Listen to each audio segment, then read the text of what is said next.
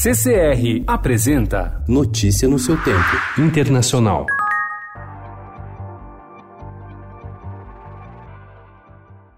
Donald Trump abandonou ontem a cúpula da OTAN em Londres. A decisão foi tomada abruptamente após a divulgação de um vídeo na noite anterior que mostra alguns líderes da Aliança Atlântica rindo do presidente americano. O desfecho melancólico da reunião, que marca os 70 anos da OTAN e deveria discutir o avanço da China e o terrorismo global, mostra o desarranjo da Aliança Atlântica e como Trump é encarado com desdém nos bastidores.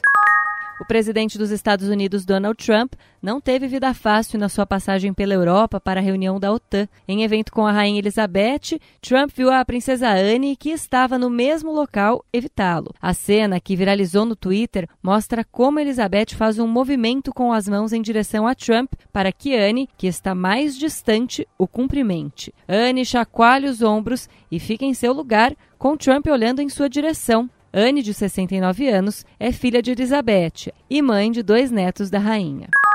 Today, we will begin our conversation where we should, with the text of the Constitution. We are empowered to recommend the impeachment of President Trump to the House if we find that he has committed treason, bribery,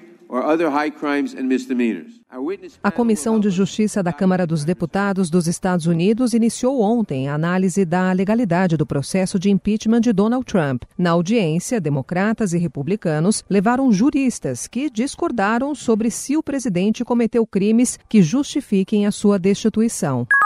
Hugh Grant, o galã mais conhecido do Reino Unido, decidiu mergulhar na campanha eleitoral britânica. O ator, que fez fama em comédias românticas, decidiu bater de porta em porta para pedir votos contra candidatos do Partido Conservador do primeiro-ministro Boris Johnson. Notícia no seu tempo. Oferecimento CCR